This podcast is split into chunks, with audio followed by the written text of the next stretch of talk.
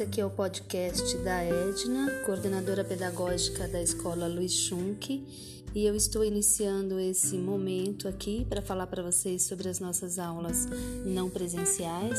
Estamos no aguardo ainda, estamos na expectativa do próximo decreto que nos dirá sobre a volta ou não das nossas aulas presenciais. E nesse nosso podcast, que é como eu falei para vocês, apenas um teste. Eu estou aqui para informar vocês. Nos próximos momentos, nos próximos podcasts, eu irei informá-los, deixá-los bem antenados em relação ao dia a dia de nossa escola. Por enquanto é só. E eu encontro vocês novamente na semana que vem.